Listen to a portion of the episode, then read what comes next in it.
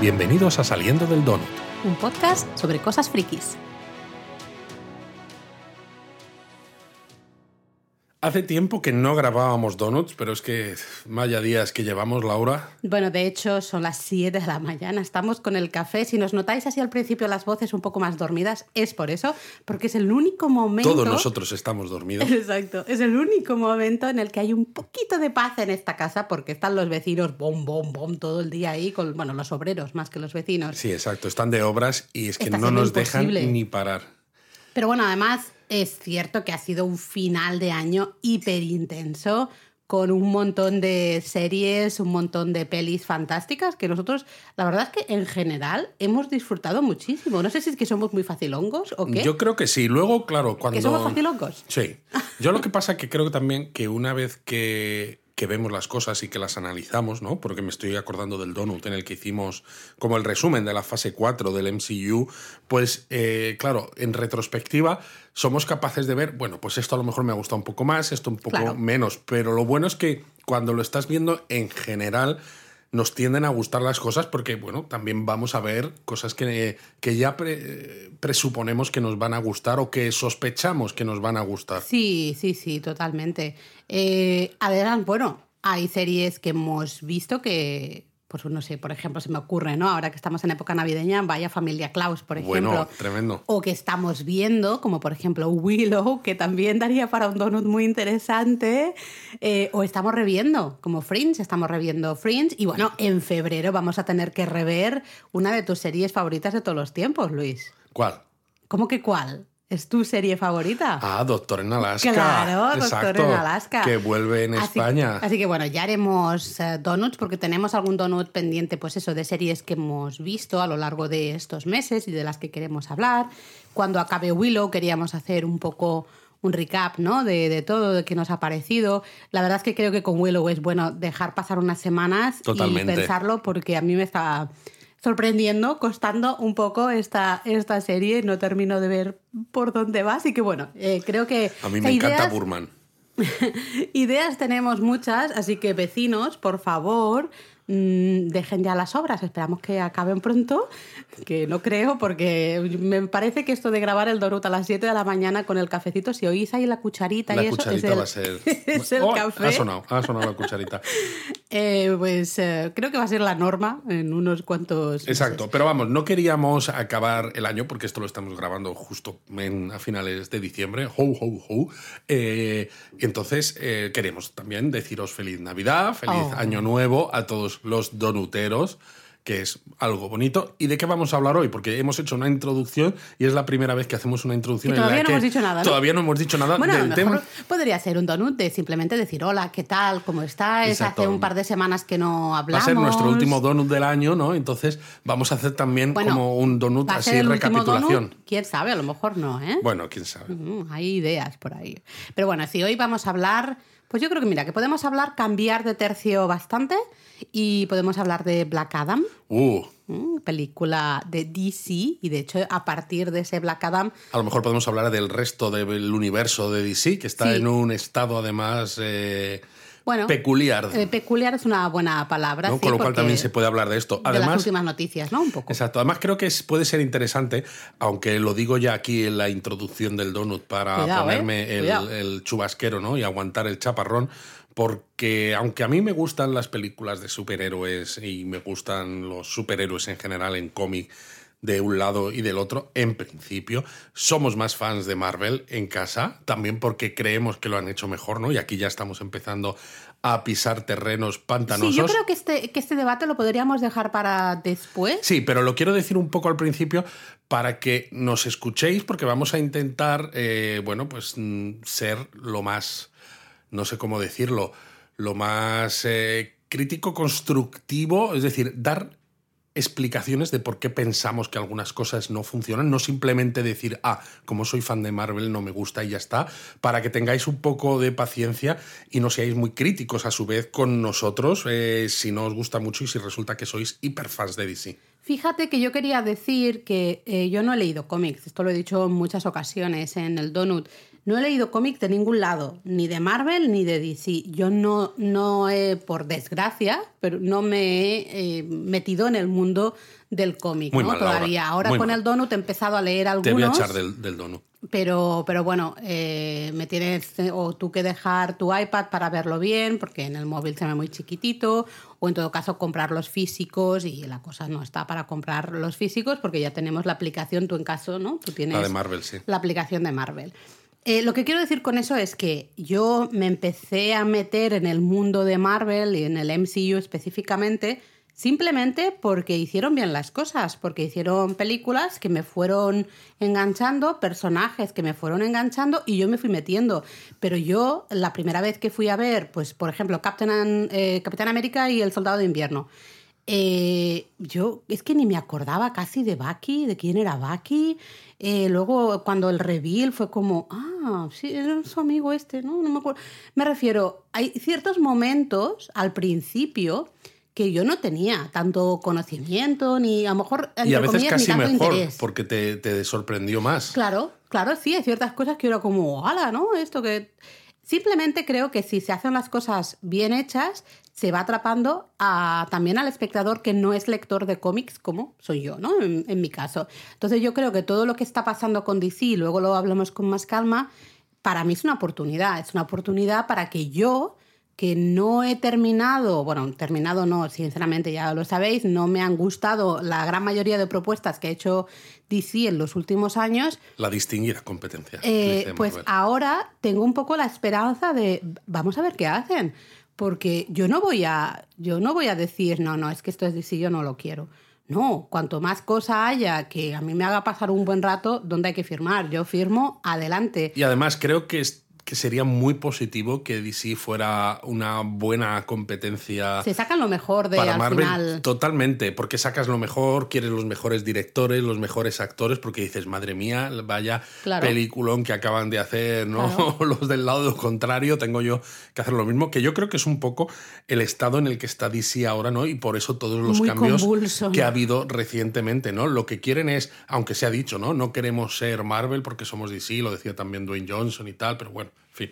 Sí, pero Eh, es verdad que tienen un toque, y eso se nota, tienen un toque bastante diferente las películas de Marvel en general de las películas de DC. Al menos hasta ahora, sí. Al menos hasta ahora. Eh, a mí ya me está bien, porque me gustan No tiene que ser todo igual. estilos, claro que sí. Entonces, lo que quiero decir es que, vale, a lo mejor voy a criticar mucho al al DC de ahora, empezando por, por Black Adam, ¿no? Pero eh, lo hago desde también el, la- el punto de vista de tengo ganas de ver qué más nos ofrecen a partir de ahora, porque ojalá me guste, igual que me gustan muchas pelis de, de Marvel, ¿no? Y, y eso es bueno, yo creo que eso, Muy que eso bien. es Bueno, entonces, ¿tú crees que habría que poner Sirena o no? Porque, claro, Black Sí. Adam está disponible ya en HBO Max, pero Bueno. ya hace un tiempo que se estrenó. A ver, vamos a poner eh, Sirena, eh, porque vamos a empezar a hablar de Black Adam, porque necesitamos un poco hablar de Black Adam para que nos lleve a seguir hablando de DC. Por si acaso, Vamos a empezar por el final para luego llegar al principio y volver al final. Madre mía, qué lío. Me Son las 7 de la mañana, Luis. Me explota la cabeza. Me estoy tomando el café. No seas tan profundo que no, no llego. Calla ¿eh? que ponemos la sirena. Venga, pon la sirena.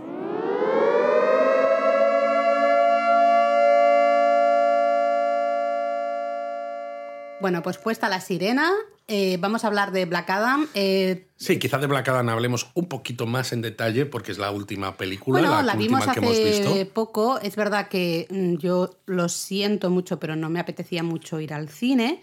Y eso que a mí de rock y en casa nos gusta, ¿no? En general Nos gusta, nos gusta. parece pues siempre como muy muy entrañable o muy simpático, muy con mucha presencia, no solo en el aspecto físico, evidentemente, ¿no? Pero es un actor que nuevamente rellena bastante. No sé si es el mejor actor de la, de, de la humanidad, no. A ver, si lo comparas con Vin Diesel en Fast and Furious, pues tiene algo más de registros, pero así en generales, pues también pues, eh, tiene dos caras. Pero le hemos, sí, pero le hemos Que, es visto... que, que encaja muy bien con DC, ¿no? Dos caras, como el malo de Batman. Pero le hemos visto en muchas pelis y bueno, pues The Rock normalmente es esos actores que están en una peli y dices, ah, mira, pues es un punto positivo para la película, ¿no? Pero bueno, sí que es verdad que por, por temas nos esperamos a, a verla ya en la tele cuando estaba disponible eh, en casa y bueno, yo vamos a empezar por el guion, si te parece un poco... Bueno, yo, vamos a empezar a decir una opinión general, ¿no? A mí no me desagradó del todo, aunque tampoco me emocionó, ¿no? Había leído críticas que decían que, joder, qué maravilla y tal, pero había leído algunas otras que decían, joder, vaya patata. Y yo me quedé un poco entre medias. No me Ah. desagradó del todo, pero me pareció que era muy mejorable. Para mí es una patata, lo siento. Eh, a ver, es que el guion no tiene ni pies ni cabeza. Eh, hay diálogos que yo estaba viendo eso y decía, ¿pero Sí, qué está mí- pasando? O sea, ¿quién ha escrito esto? A mí los diálogos me parecieron muy Una clichés, muy, eh, no sé, Absurdos, muy típicos, muy demasiado lo que se espera. Que sobre todo porque es muy triste que es una película en la que presentas personajes nuevos, no solo al propio Black Adam, sino a la Sociedad de la Justicia, la Justice Society, ¿no? Como Hawkman, al eh, Doctor Fate, este. Sí, el Doctor Strange de DC, Exacto. luego hemos visto Landman Gigante. Yo es que Sí, no me sé los nombres. Atom pa- Smasher. Porque ese es otro de los problemas que tiene la película. Creo que hay eh, cero desarrollo de personajes, hay un poquito de desarrollo con alguno de ellos, pero... Sí, el propio Pierce Brosnan, ¿no? Sí, Eh, está- eh, para mí es el mejor, de hecho. Eh, Pierce Brosnan como de Fate, has dicho que es Doctor Fate. Doctor Fate, vale. Bueno, Doctor Strange, Doctor Fate, ya es esto, ¿no? Vale, Doctor Fate me pareció fantástico, me gustó muchísimo y de hecho me dio mucha pena que se lo cargaran, ¿no? Sí, aunque el propio Dwayne Johnson al final dijo que. Claro, yo no sabía por qué lo decía, claro, ahora lo entiendo, ¿no? Porque no había visto la película en el estreno en cines. Dijo, Va, vamos a ver más de Doctor Fate, ¿no? Es decir, que, que iba a volver a salir de alguna manera. Ahora, con el estado actual de DC, pues evidentemente ya no sabemos si va a volver a salir y si sale, si va a seguir siendo Pierce Brosnan. Es un. Me pareció justamente el actor lo hacía súper bien Sí. con el poquito tiempo que tiene Exacto, él estaba muy, de muy bien. desarrollo. Al menos eh, este personaje destaca. El señor Águila que has dicho, El perdón. Hawkman. Al Hawkman, eh, vale, el Hawkeye, de, bueno, en fin. eh, el Falcon. el Falcon. em, me pareció muy mal escrito y me dio mucha rabia porque creo que hubiese sido un personaje del que se puede sacar mucho en, en esta película pero tiene diálogos que son de risa, ¿no? Cuando llegan ahí al- a la ciudad esta y, Sí. y llega un poco en plan, nosotros buenos, eh, este malo, bu, bu, vamos aquí a matar a todo el mundo, pero nosotros buenos, eh, este malo. Es como, es la cosa más absurdísima del mundo. Y eso que Sí, el tema... muy mal escrito. O sea, las frases cuando encima se supone que es el líder del- del grupo, Claro. deber- debería tener un poco más de, de presencia en el sentido de las, las cosas que dice, ¿no? Más gravitas, que dicen en inglés. Totalmente, además el tema en sí me parece súper interesante, es un debate que se podría explorar, ¿no? ¿Qué pasa? O sea, los superhéroes no pueden estar siempre en todas partes y qué pasa también cuando llegan, entre comillas, tarde a un sitio o cómo la gente les puede recibir si hay otra persona que les ha salvado antes de un mal mayor. ¿no? Efectivamente. No se habla para nada de esto, no se usa, solo se usa para que el... um, el, Sí, hay el ciertas cosas interesantes este de la historia que se quedan un poco. En nada, en nada. Que no se, no se exploran un poco más. Nosotros y, buenos, él Y malo, sobre todo, no se exploran más y dices, es que no da tiempo. eh, y dices, jo, la película son dos horas y poco. Eh, y sin tiempo. embargo, la película hay mucha pelea constantemente. Que dices, por un lado está bien, porque en una peli de estas palomiteras de superhéroes lo que quieres ver son trompazos, tortas y estas cosas. Pero, hombre, si todo el rato estás así, eh, quitas mucho tiempo para que la historia se desarrolle. Y en este caso, Se nota. es una pena. Sí, de hecho, los primeros 45 minutos, miré el reloj, los primeros 45 minutos son básicamente lucha. Que dices, eh, genial, espectacular. Hay un momento al principio, ese momento que está Black Adam con la capucha todavía, que casi no le has visto la cara, ¿no? A, Exacto. a The Rock y tal. Hay unas escenas, están súper chulas. Yo soy la primera que a mí me gusta, ahí que se den tortazos y, y pum, pum, pa, pum, y explosiones. Pero eh, es que yo de hecho bromeé en ese momento. Dije, madre mía, o sea, The Rock no ha tenido que estudiar mucho para aprenderse el No. guion de la película, porque había dicho, pues no sé, a lo mejor tres frases en 45 minutos. Sí, exacto. Es una, me, da mucha pena, ¿no? Porque es un poco como cuando Marvel explora, ¿no? Con todo lo de Avengers 2 y Sokovia, un poco esos acuerdos, ¿no? ¿Cuáles son las que ya se empezaba a explorar al final, ¿no? En las escenas extras de o sea, las escenas postcréditos de Avengers 1, eh, la primera de Vengadores, ¿qué pasa, no? Cuando los superhéroes actúan a veces, ¿no? Esos, Claro, esas- daño es- que- ese daño que hacen y cómo asumes las consecuencias y qué pasa si te las saltas, ¿no? Mm. Además, ¿no? Aquí se podría haber explorado muy bien porque además Black Adam es un personaje que ahí también ha habido parte de las críticas de muchos fans.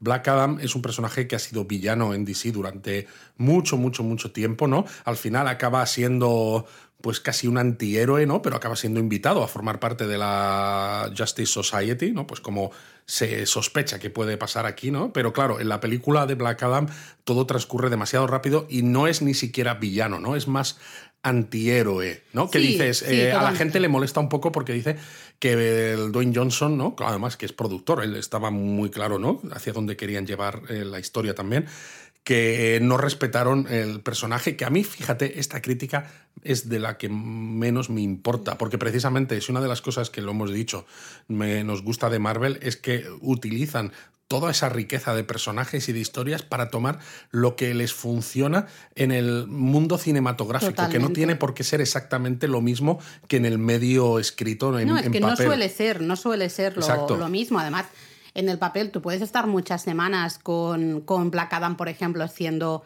el malo, digamos, ¿no? Y luego darle ese proceso de convertirse en una especie de antihéroe que más o menos un poco como medio a regañadientes, Bueno, el pero al Mighty final... Adam, que es ahora. eh, vale, ¿no? Eh, tiene sentido, pero claro, en una película... eh, Tienes que ir más rápido. Tienes que ir más rápido porque si no, o es, el, o es el héroe de alguna manera o es el villano. Me da mucha pena de todas maneras, ¿no? Eso, que la propia Justi- Justice Society, la Sociedad de la Justicia, tenga tan poco desarrollo, ¿no? Porque creo además que es súper interesante el- todo esto. Porque la, la Justice Society, Laura, es el primer supergrupo de los cómics. Eh, salió en 1940, la edad de oro de los cómics. Porque para que te hagas una idea, hasta la edad de plata de los cómics, eh, ya un par de décadas después, no salió la Liga de la Justicia, que salió en 1960, y luego Vengadores en 1963. Es decir, se adelantó 20 años a los dos grandes ¿eh? supergrupos eh, de, de ambas editoriales, ¿no? Entonces, es genial utilizar esta película para presentar, porque claro, ¿no? Eh, el Adam eh, ¿no? se le invita a formar parte, entonces dices, pues lo vamos a poner. Me parece una idea brillante. Pero claro, te presentan una película en la que ese supergrupo ya existe, ¿no? Está como bajo las órdenes del gobierno, ¿no? Amanda, Waller, ¿no? Que ha salido ya en varias películas del Suicide Squad, etcétera y se te queda un poco a mí se me queda un poco corto por lo que tú dices, ¿no? Ese desarrollo de personajes. El Atom Smasher no aporta nada, Bueno, no intenta hay- ser el, el- el alivio cómico y no lo hace. Eh, es que es eso, hay especialmente estos dos. El, el- La Ciclón. Sí, yo lo siento, es que no me sé ni los nombres porque no me dio tiempo. Es un poco como Eternals, Eh, para que no os enfadéis si sois muy de DC. Eh, Eternals, para mí el gran problema es que me preguntas ahora los nombres. Ya sé que yo en general los nombres los llevo mal. Tú siempre pero, lo has dicho, o sea que no cuentas. Sí, pero Eternals es como salí del cine y dije, eh, es que hay algunos que no sé ni qué poderes tienen, porque no me ha dado ni tiempo a, Ajax, saberlo. Gilgamesh, Cersei, Cena, Bueno, Icaris. ok, tú sí, pero yo Fastos. no. O sea, y aquí me pasa un poco el Ant-Man gigante, ¿no? Porque es como un Ant-Man gigante, se mueve exactamente igual y tal. Eh, lo siento, mira que el, el chavalito joven parece como simpaticón y tal, no aporta absolutamente nada. Y la chica está tornado de colorinchos, eh, es que no sabes ni quién es, no sabes nada. Tiene una frase con precisamente Una con el Atom se Smasher, ¿no? se Cuando supone dice que muy trágica. Cuando dice sí, eh, hicieron Experimentos experimentos conmigo, cuando tenía 15 años y tal. Y eso, eso es todo el backstory, ¿no? La, la historia que hay detrás de ese personaje en la película. Y ya está, ¿no? Eh, Aunque es eso, aunque- del Hawkman no te cuentan tampoco nada, O sea, ¿no? es De quién es, de cómo problema. llegáis, por qué tiene toda esa tecnología, porque es, es como un poco el, el Bruce Wayne, ¿no? De la, de la Justice Society, ¿no? El que tiene la pasta, el que pone la. ¿Ah, pues, sí? bueno, en el sentido de que el, el avión, ¿no? Este es, es suyo, todo, es, es un poco el que pone la parte tecnológica. No sé, porque me lo dices tú. Yo pensaba que era de la señora esa que apareció en la pantalla. Le dijo, tenéis que ir para allá. Yo no tengo ni idea. Es que hay cero desarrollo de personajes cuando estamos hablando. Tú tienes que pensar que estás haciendo una peli que también tiene que gustar a personas que no han leído los cómics. Justo. Y esta película, para personas que no hemos leído los cómics, y aquí puedo hablar, ¿no? Porque no cono es que yo no conocía a ninguno de estos personajes. Claro, de golpe dices, pero ¿quiénes son todos estos? Que, o sea, tú me dices que el avión era del señor Águila y yo no tengo ni idea. Bueno, yo creo. Pues no lo sé, pues será, pero, pero yo por mí no, por mí es del gobierno, de quien Sí, sea claro, esa que señora. si, si el gobierno tuviera eso, tendría un montón de esos. Ah, Yo qué sé, chico, pues, pues no lo sé, ¿no? Entonces, cero desarrollo de Y bueno, y el es una, malo, el una malo, el malo es terrible. Bueno, mira, o sea, no- no, te- no- no terrible de que sea un malo malísimo de la muerte, que Da es risa, malo, da pero risa. es muy poco creíble. Y, y claro, una peli es mejor cuanto mejor es el malo. Claro. Y este malo no es un buen malo. Malo es que digas, no quiero que, o sea, evidentemente quiero que nuestros héroes lo maten o, o, digamos, su- superen, ¿no? Eso, eh, pero no lo quiero, ¿no? A la vez, como espectador, no quiero que este villano muera o no quiero que este villano desaparezca porque me está gustando mucho como, villano. Y es que es totalmente intrascendente. Mira, me, me haces recordar, la vimos hace tres días. Me, me haces, me intentas recordar de realmente quién era, qué le pasaba y tal y tal. Es que no me acuerdo de nada. Solo me acuerdo, o sea, es que claro, aparece ahí al final ya medio transformado el señor ese, con unos cuernos, unas cosas, un "Oh, soy malo, soy malo, y ya está, se acabó. Sí, que además eso, en esa transformación casi como en una especie de, no sé, de demonio, ¿no? Con cuernos, lo que tú dices y tal, eh, canta mucho el CGI también, ¿no? Eh, y, y- y dices, ¿qué necesidad hay de que tenga que ser todo de, de esa manera, Es ¿no? que no sé, no, no. Y, y ya, entonces le sumamos eh, a todo esto el hecho de que lo siento, pero me cuesta, mm, de hecho no me creo que lo vaya a decir, pero de Rock como Black Adam, pues a mí personalmente no me convenció. No, Oh my me, God. no me dijo nada. Y mira que es eso, es lo que os he dicho al comienzo. A mí de Rock me suele parecer simpático y bueno, pues yo es igual. Venga, peli, salga él, ha- hace tonterías o hace cosas imposibles. Yo me "Ah, está bien. A mí, Genial". por ejemplo, me no gustó. me convenció. Me gustó, ¿no? Que es un personaje que, eso, ¿no? La parte antihéroe, que dices, no es que sea malo del todo, ¿no? Aunque ha cometido errores, pero pues actúa de una manera en la que no es como un héroe que respeta la vida humana y todo esto, ¿no? Sino que él hace lo que considera y dices, oye, pues es un cambio también, ¿no? Con respecto a muchas de las, ¿no? De la manera de pensar de ciertos superhéroes. Pero es verdad que a mí, por ejemplo, más que él no me convenció mucho, creo que está bastante plano, pero luego es que no me convencen tampoco mucho los personajes hiperpoderosos que pueden hacer de todo, porque al final... Totalmente de acuerdo. Porque es que al final tienes un grupo detrás, en este caso la Sociedad de la Justicia, que es, si no está Black Adam, no podemos hacer nada contra este malo. Entonces, ¿qué sentido tiene este supergrupo? O sea, ¿es simplemente para ayudar a cruzar a la viejecita en la calle? O... Bueno, de hecho, el supergrupo hay un momento que creo que le dicen, ¿no? Claro. No te podemos ganar tampoco a ti, con lo cual es en plan, bueno, únete a nosotros, porque como no podemos ir contra ti, pues en todo caso te Te necesitamos. vamos a comer la lado. oreja para que no sea malo del todo. Sí, que es como, mm, ok, estoy de acuerdo también. Los personajes que ya desde el minuto cero son tan megapoderosos que nadie puede con ellos, es que claro, la historia ahí... Y eh, claro, eso es un problema que ha tenido Marvel, por ejemplo, con Capitana Marvel en Endgame, ¿no? Por eso la sacan muy al final. Es un problema que tuvo también con Wanda. Por eso precisamente también la sacaron, la, la usaron poco. Y por eso en la segunda película del Doctor Strange la utilizan de villana, precisamente. Porque siendo villana puedes dejar que se expanda, ¿no? Y puedes dejar que dé rienda suelta a esos poderes. Porque sí, a si no. cosas que siendo Claro, si héroe todo, no puedes. si todo ese poder lo utilizas siendo el bueno, es que entonces tienes que mostrar un villano que también es prácticamente imparable. Y entonces dices, ¿qué sentido tiene, no? La propia historia deja de ser interesante para el común de los mortales. Mm. Una cosa que a mí personalmente me molestó y lo estuve diciendo durante toda la película, creo que Luis hasta el final se molestó, era en plan de, bueno, para allá. Eh, yo iba imitando a los personajes con ese slow-mo, ¿no? Eh, cámara lenta, excesivo. A ver, ya sabemos que Chanel quedó segunda en Eurovisión, muy ¿no? bien. Tercera, bueno, claro, con Ucrania primero, eh, UK realmente segunda, ¿no? Pero bueno, tercera en Eurovisión con su slow-mo, pero hacía falta tanto Bueno, es muy estilo Zack Snyder, ¿no? Eh, pero es muy excesivo, sí. Es Muy toda la película, excesivo. van ¡buah! y pum, se detiene la imagen y cámara lenta. Estoy haciéndolo. Vosotros no lo estáis viendo, pero yo estoy ahí moviéndome a cámara lenta y Luis está ya en plan Yo estoy de... haciendo un facepalm estilo Picard.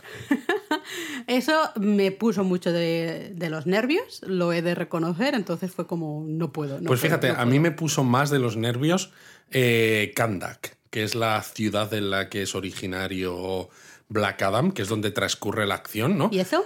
porque es que no lo sentía real en ningún momento, me parecía un decorado de cartón piedra y es una de las cosas que me toca mucho las narices de DC, pero desde siempre, ya desde los cómics, ¿no? Cuando Superman estaba en Metrópolis, eh, Batman estaba en Gotham, siempre son sitios creados un poco al azar, que sí, que en Marvel te han sacado, se han sacado Sokovia, ¿no? De la, de la manga y todo esto. Pero joder, eh, los Vengadores, ¿no? Está en Nueva York y es reconocible y es Nueva York. O por ejemplo, ¿no? Cuando hay esos, esa pelea al principio de Vengadores 2 en, en Nigeria, en Lagos, ¿no? Pues es mm. que es, es Nigeria, es, es Lagos, ¿no? Y dices, vale, es reconocible, aunque luego hayan montado un set y todo lo que tú quieras. Aquí es que no me lo creía, no, me creía esta ciudad, porque claro, al no ser real, puedes montar lo que te salga de las narices. Pero es que además, eh, sinceramente, eh, le falta desarrollo también al propio mundo, a esa, esa ciudad, a, ese, a esa región eh, no está para nada desarrollada visualmente. Vemos muy poco de ese lugar. Vemos un par de, pues, del edificio con las escaleras, ¿no? Por donde baja el chaval y baja Black Adam y tal. Eh, ves un poco, un par de calles con un mercadillo, pero ni siquiera mucho y ya está.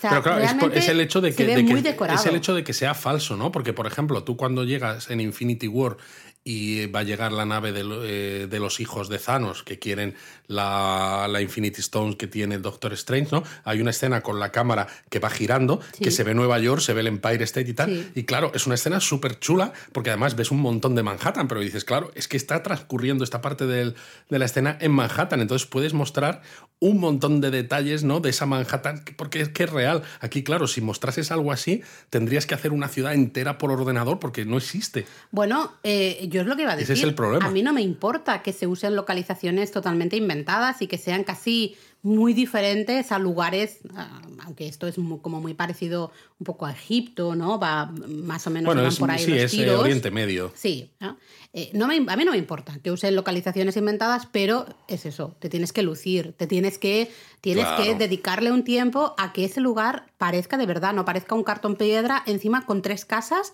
y dos calles, porque toda la acción todas las cámaras siempre están en el mismo sitio, porque son esos únicos decorados los que hay, ¿no? Luego visualmente tú has dicho algo, ¿no? Que te, que te pasa también con otras pelis de DC. Yo supongo que es un poco el estilo al que están, bueno, que quieren tener o han querido tener hasta ahora, que es como muy comiquero en el sentido de que también es algo que comenté mientras estábamos viendo la peli, de que en ciertos momentos parecía una pintura, casi. Parecía eh, como un dibujo de cómic. Los fondos, ciertas cosas eh, parecía que era irreal, pero casi que estuviera hecho a propósito para que pareciera irreal. Bueno, en algunas pelis de las del Snyder, del DC Universe, este del DC EU, el Extended Universe, han usado incluso escenas de cómic y prácticamente las han copiado, ¿no? En escenas. O sea que yo creo que sí que quieren hacer un. Como que visualmente, visualmente recuerde más al que recuerde mucho al cómic, sí. Claro, de nuevo, eh, si me lo haces, hazlo bien. Yo, si me lo haces bien, yo te lo voy a comprar. ya veis, eso me facilita, yo te lo voy a comprar. Pero mm, no sé, aquí es que me dio la sensación de que era muy pobre, porque es que veíamos tres lugares, dos lugares de, este mundo y ya está, no, nos, no, no, se nos enseña absolutamente nada más, ¿no? Entonces, hazlo bien, en todo caso. Sí. La música tampoco destacó mucho, ¿verdad? No. No, tengo eh, ningún recuerdo a posteriori. no hay ni un momento que digas, oh, un tema, ¿no? Un momento, yo qué sé, pues el momento reveal Black Adams, que ahí yo metería un temazo, un algo. Luego sí se usan algunas canciones conocidas en la banda sonora, que es algo que pues también les gusta a esta gente, sobre todo, ¿no? Desde, desde James Gunn en Suicide Squad, ¿no? En, mm. la, segunda sí, pero es revisión. No sé, música para mí eh, nada destacable. Tendría que volver a Nada destacable eso, de lo que es la banda sonora. sí, sí, el, score, digamos. Eh, bien, supongo, pero no, no destaco nada. Los trajes, lo que es el, vestuario, digamos, bueno, ok, aunque yo he de decir que el señor Águila, me, es que me parece todo... Eh, pero esto es, una queja quizá mía o que me tienen mal acostumbrada en Marvel, ¿no? A mí me gusta, siempre lo he dicho en casa, a mí me gusta que se, eh, Marvel sea capaz de mm, evolucionar un poco visualmente al personaje para que funcione mejor en pantalla. A mí Yo sé el que traje de gente- Black Adam, por ejemplo, que tiene como un Es cuello barco, ¿no? Que, le, que encima con lo cachas, con lo cachas que está, ¿no? El Dwayne Johnson, la parte de la espalda, exacto, parece que tiene una chepa. Y el traje del Hawkman es quizá demasiado comiquero. Y me hace mucha gracia, ¿no? Porque en las pelis de Marvel, por ejemplo, todos los superhéroes que llevan casco, ¿no? Pues Iron Man, War Machine o incluso eh, Ant-Man. Se lo quitan siempre que puede. No, no, pero no solo se lo quitan, que lo, lo hacen de forma digital, ¿no? Con lo o el propio Spider-Man cuando utiliza el Iron Spider, Sí. ¿No? Se quita el casco, o sea, la- la- sí, el casco, la- el yelmo, simplemente con el control mental, ¿no? Con lo cual aparece y desaparece sin que hagan nada. Y en esta película había un momento en el que está el Hawkman hablando con Black Adam y hace como un gesto con la cabeza, como un cabezazo, un pequeño cabezazo, y entonces se le pone el casco. Y es como, no necesitas hacer ese gesto con la cabeza, simplemente con que te aparezca el casco ya Ah, pues a suponemos... mí ese gesto me mola, fíjate tú. A mí ese gesto no me parece. a mí me parece un poco, un poco too much, un poco... No, me parece. Pero, por ejemplo, pues el Hawk, Hawkman, ¿eh? hemos dicho. El Hawkman em, me pareció demasiado realista o, o demasiado eh, copiado del cómic. Bueno, ¿no? tendrías que verlo en el cómic. ¿eh? O ¿Es sea, peor? Sí, es peor. Ah, bueno, entonces, claro, es que a lo mejor no estoy preparada para, para hablar de ello. No sé, me pareció un poquito demasiado, un poquito excesivo. ¿no? Luego Entonces, hablaremos, porque por ejemplo, una de mis críticas principales es Wonder Woman, que mira que me gusta Gal Gadot. O sea, me encanta esa señora y esas piernas que tiene. Y está muy bien que lleve ese traje, ¿no? Con la minifaldita. Pero You es- approve, ¿no? Sí, You approve pero no tiene skirt. ningún puñetero sentido No, que una claro, superheroína vaya con minifalda. Es que, a ver, eh, solo hace falta eh, ver ciertos trajes que hay en cómics, especialmente de mujeres, en una época en que eran muy, al final la forma femenina muy sexualizada en, en cómics. Totalmente. Eh, dices, bueno, vale, eso era en ese momento, pero vamos a ver cómo podemos trasladarlo en formas, en colores, etcétera. Sí, y esto es curioso además, ¿no? Porque eh, ya sé que volvemos otra vez a Marvel, pero al final es lo que mola también de eh, ver todas estas cosas, porque ya en la primera película de los X-Men de Brian Singer hay un momento en el que están en el avión, ¿no? Que es parecido a un Black Bear, ¿no? Un SR-71, eh, y están todos los X-Men y llevan unos trajes como de cuero negros, ¿no? Con unas formas de X, que son X-Men, y, y como que Lobez no se queja y entonces le dice Cíclope, ¿Qué querías? ¿Llevar licra amarilla? Que es justo el traje que hace, que usa en los cómics, ¿no? O sea, en aquella película, y fíjate si estamos hablando de hace años, ¿no? Marvel ya entendió que tienes que mostrar algo Adaptar. distinto en el medio cinematográfico de lo que muestras en el medio, en el medio escrito. Totalmente, hay que adaptar, hay que adaptar muchísimo eh, los trajes, porque los trajes comiqueros, a ver, hay una parte muy campi, ¿no? De ciertos, de ciertos trajes comiqueros, especialmente de según qué épocas. Es que, claro, Los calzoncillos por fuera, que al menos esto se lo han quitado, ¿no? Es que En- claro, al- al hay ciertas Superman. cosas que, bueno, ya forman parte un poco de, de la cultura popular y lo asumimos y ya está. Pero si lo analizas, dices, pero vamos a ver, ¿cómo voy a poner esto? Que alguien lleve esto, ¿no? Con lo cual, bueno, a mí trajes, mm, bueno, no voy a decir una mierda, el del, el del Doctor Fate. Fate. Me moló. eh, me gustó mucho Sí. el diseño del casquito este que, Sí, con el que tiene una relación erótico festiva. Me pareció, estaba chulo. Y el resto, lo siento, Landman mm, es que me da igual y Me la igual. Tornado también. Me es que ni me también. acuerdo de cómo, de cómo iba vestida, ¿no? Y he dicho yo lo de los calzoncillos por fuera por algo. Bueno, eh, claro, este es el tema. Y aquí, aquí viene, aquí viene el mejunje un poco.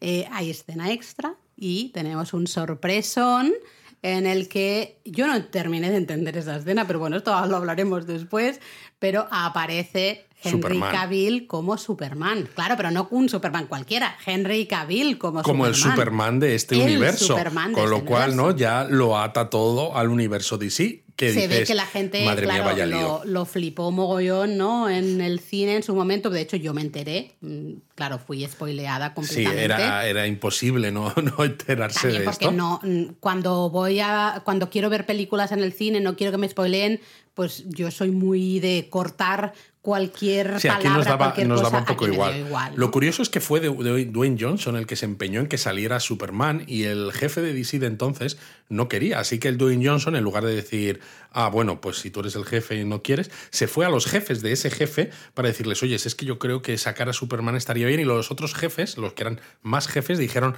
que vale, ¿no? Y claro, también ha habido críticas de eso, porque sí, la gente quiere mucho a Henry Cavill como Superman, pero ya que es una eh, historia de origen de No Black tiene Adam, sentido. tendría sentido que hubiera salido Shazam, porque al fin y al cabo es con quien comparte, ¿no?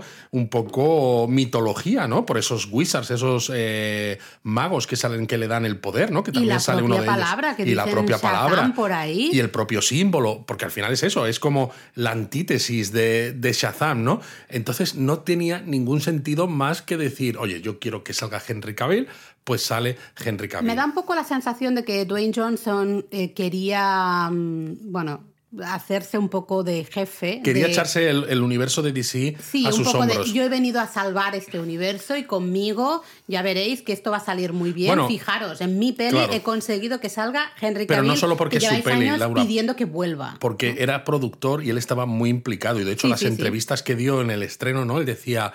Eh, no somos Marvel, no queremos ser Mar- Marvel, ellos lo hacen muy bien, pero somos DC, tenemos personajes fabulosos Claro y vamos, sí, a, vamos estupendo. a hacerlo bien y tal, ¿no? Entonces él mismo era como, no solo es porque ella ha hecho esta película que la protagonizo, sino porque soy el productor y voy a tirar adelante para avanzar con este universo. Sí, pero claro, se ha visto eh, que le salió muy mal la jugada.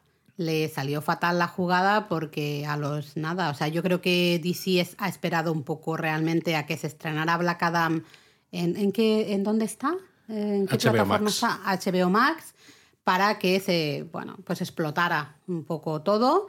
eh, y ya sabemos que Henry Cavill pues no va a ser más Superman. De eso, si quieres, hablamos luego. Sí, pero podríamos Porque, hacer ahora que hemos hablado de Black Adam un poco un repaso de lo que es el universo de DC, intentar hacerlo rápido, porque es que hay mucho de lo que se puede hablar, ¿no? Eh, para llegar a ese final de qué es lo que ha pasado, ¿no? Cómo ha acabado todo. Vale, sí, porque la- lo que hay que decir, y ahora hablaremos un poco más de ello, pero lo que hay que decir es que realmente todo esto va a desaparecer, todo esto va a quedar un poco en el recuerdo histórico, pero no sirve para nada de lo que se va a construir a partir de ahora. Ese sería un poco, ¿no? El, el Ese sería un resumen. poco el resumen, sí. Y a mí personalmente me parece triste por una parte y por otra parte muy necesario, pero bueno, lo hablamos luego. Así que cuéntame de pelis que entran dentro de este universo expandido Bueno, de DC, del que, bueno, probablemente van a desaparecer muchas cosas, ¿no? O Veremos. se van a reinterpretar muchas Veremos cosas. a ver. Empezamos con El Hombre de Acero de 2013, ¿no? Que es la película de Superman, ¿no? Que la gente esperaba con muchas ganas, yo incluido. El tráiler a mí me flipó, me encantó visualmente, ¿no? La fortaleza de la soledad, por ejemplo, me flipó. El propio traje de Superman, digo, oye, mira, está muy bien, no lleva los calzoncillos por fuera. Krypton también me gustó. Lo que pasa es que se me hizo un poco larga, ¿no? Toda la introducción en Krypton se me hizo demasiado larga. Y el malo, el General Zod, me gustaba más Terence Stamp de General Zod en Superman 2, la película con Christopher Reeve de 1980. Fíjate lo que te digo. Y no me gustó en la batalla final en Metrópolis porque me pareció demasiado brutal, con un desprecio absoluto por la gente que vive allí, ¿no? Con eh, edificios destruyéndose y gente muriendo, ¿no? Como es como, eres Superman, joder, que estás luchando contra alguien, vale, pero que se supone que eres el protector de la, de la humanidad. Que eviten, ¿no? Eh, Quieres evitar que pasen cosas justamente a la gente que vive en Metrópolis. Exacto. Por eso te has alzado contra el malo, ¿no? Para proteger al resto. Efectivamente, ¿no? Y que claro, dos personajes que tienen prácticamente los mismos poderes porque vienen del mismo planeta, Mm. están bajo el mismo sol, son muy parecidos, claro, también complica un poco el final y que ese final sea Superman rompiéndole el cuello al malo, ¿no? Eh, haciéndole pues lo que hace demasiado brutal. Eh, Me parece demasiado brutal, demasiado anticlimático, sobre todo porque además no se entiende. Es decir, tú eres invulnerable, ¿no? Si te disparan balas no te hacen nada, eh, los rayos de estos de los ojos tampoco te hacen nada porque eres invulnerable, pero resulta que tienes unos músculos de mierda que si alguien te hace te gira el cuello te, te lo rompe. Es como no debería poderse tampoco, ¿no? Pero claro, hostia, ¿cómo resolvemos esto? No, Entonces No yo lo creo que fue como un buen, una buena presentación o nueva presentación de ese personaje de Superman, pero se quedó un poco corto en el desarrollo de quién es realmente o qué clase de persona es Superman. sí, y sobre todo yo creo que falló a, a- a los ojos de muchos fans que joder, Superman siempre ha sido eso, un personaje optimista, positivo, un defensor de, de la humanidad. Y yo creo que aquí Sí, porque Snyder además Clark Kent como tal, cuando no es Superman... buenazo. Exacto. O sea, la idea que Es tú un tienes de él es eso, ¿no? El, el típico un poco casi pagafantas, digamos, ¿no? El, el- Eso. el bueno, el chico entrañable, mm, frenzoneado, casi me atrevería a decir, Claro. pero muy majo, muy amable. Y yo y yo creo que se aquí Snyder le quiso dar ese toque un poco más oscuro, más adulto y demás, Sí. de un Superman, eh, bueno, un poquito en una línea que dices, "Mm, no sé yo. Claro, pero ahí Y es- eso no gustó. Luego vino mi peli favorito de todos los tiempos, ¿es esta la que vino Luis? Sí, Batman, vs. Superman, El Amanecer de la Justicia del año 2016, que fíjate, pese a las bromas, a mí Batfleck, ¿no? el Ben Affleck de Batman, me gustó. Porque claro, era un Batman crepuscular, muy del estilo del, eh, del Frank Miller de los cómics, eh, que ya tiene unos años, ¿no? Que dices, bueno, que eh, ya las cosas, yo podía intentar hacer las cosas de otra manera, pero mira, se me han hinchado las narices, pues es también brutal, ¿no? En ese sentido, muy Frank Miller. Eh, y el comienzo además me gustó porque se ve, ¿no? Bruce Wayne mirando al cielo, ¿no? Con esa batalla de Superman contra el general Zod eh, de la película de Superman y cabreado por el destrozo de Superman que no está teniendo en cuenta toda la gente que murió en la ciudad en su pelea, ¿no? Bueno, por cierto, no hemos dicho nada, pero evidentemente aquí hay spoilers. Claro. si no habéis visto todas estas pelis... Coño, hemos pues- puesto sirena, Laura. Sí, pero hemos puesto sirena de placada, no del resto. Pero bueno, digo yo que sois inteligentes, Está puesta la sirena desde el principio, vale para todo. no se aceptan quejas, ¿no? Eh, a mí esta película me aburrió de una manera que no os podéis imaginar. Yo me quedé Yo dormida en el cine. Sí. Recuerdo, Sí, recuerdo Londres, perfectamente entonces. la fila donde estábamos. Estábamos un poquito laterales ese día en el cine. Me acuerdo de quedarme dormidísima y abrir los ojos al final y decir, hostia, ¿qué ha pasado? Eh, me acuerdo de trozos, porque lo típico que vas abriendo los ojos, ¿no? Y dices, ah, todavía siguen aquí. Y me acuerdo de algo que me pareció hiper absurdo. Sí, ahora lo hablamos. Ah, vale. Eh, Sí. Porque esta es en la que se pelean Sí, por el nombre sí. de la madre. Bueno, ¿no? sí, es que está, yo creo que el propio guion hace bastantes aguas en esta película. Me gustó, por ejemplo, también, para no decir todo cosas malas, la presentación de Diana Prince, ¿no? Gal Gadot. Eh, aunque la presentación en plan teaser de los otros metahumanos, ¿no? Con pequeños vídeos cortos y ya está con logos y todo, me pareció demasiado facilón, demasiado eh, manido. Pero luego, por ejemplo, el Lex Luthor de Jesse Eisenberg me pareció cargante, ¿no? Y Lex Luthor debería ser intimidante, debería dar miedo. Y encima cuando luego le ponen ya calvo, ¿no? Como el típico Lex Luthor de los cómics, me le quedaba fatal la, calva. Y luego hay esa pelea entre Batman y Superman, porque se supone, ¿no? Que los malos van eh, montando las cosas para que ellos piensen que el otro es muy malo y, demás, ¿no? Y que, los, y que se enfrenten. Y al principio me mola porque sale Batman, claro, sabe que el otro tiene muchos más poderes, porque Batman no tiene ninguno, y, se pone esa armadura, que es un poco, es un traje de Batman armadura, que recuerda un poco también a una que aparece en los cómics de, del Señor Oscuro, ¿no? De, de Frank Miller, y eso me gustó mucho, pero luego... La parte de después, que es donde tú querías llegar, a mí me pareció de risa. Me refiero a lo de las Martas, claro. Sí, es que no me acuerdo. Yo solo sé que era que se pelean básicamente porque sus madres se llaman igual. No, no, eso es lo que hace que dejen de pelearse. Ah, bueno, no sé. Eh, yo, de verdad, yo estaba ahí diciendo, ¿qué estoy viendo? ¿Qué es esto de que dicen que su... Mi madre se llama Marta, la mía también. Oh, dame un abracito, ya somos amiguitos. ¿What? Eh, Sí, fue un poco too much. eh, es hiper ridículo. Yo es de lo único que me acuerdo de esa película. Sí, luego hay un sueño apocalíptico de Batman, ¿no? De futuro que me pareció que sobraba del todo.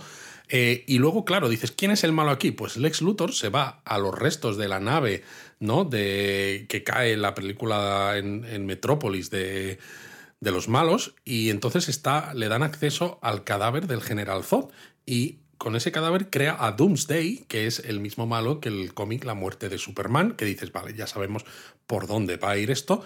Y en la parte de la batalla final me gusta que aparezca, ¿no? Esta Diana Prince que habíamos dicho, aparezca ya como Wonder Woman, ¿no? Y esa, esa interacción que tiene con Batman y Superman que ya salía en el tráiler de pensaba que estaba contigo. No, no estaba contigo. Ah. Pero dices, bueno, pues Eso está, está, bien. guay porque es una manera de presentar ¿no? e ir haciendo un poco equipo. Justo. Ir haciendo el grupito de, de Por superhéroes. eso se llama, ¿no? El amanecer de, de la justicia. Pero claro, si no es por una lanza, ¿no? Que es con la que casi Batman mata a Superman, que es una lanza de kriptonita, si no es por esa lanza, no matan al malo. Y claro, solo lo puede hacer Superman, que muere en el intento. Pero es otra vez el mismo malo, o casi, que en la película de Superman, con el poderes al estilo Superman, y que solo se lo puede cargar Superman con una lanza de kriptonita, ¿no? De nuevo, vuelve a ser que dices, tienes a Batman y tienes a Wonder Woman, pero si no es por Superman, esto no se resuelve. Y dices, ojo, pues vaya, vaya faena. Mm. entonces, eso, la película se me quedó, uff, muy, muy, muy corta de las expectativas que tenía. Y las tenía, las tenía muy altas, ¿eh? porque me apetecía mucho ver Bueno, es que yo a creo los que dos son personajes. Dos grandes nombres de DC, ¿no? Superman y Batman. Yo creo que son de los, Los dos grandes, dos grandes,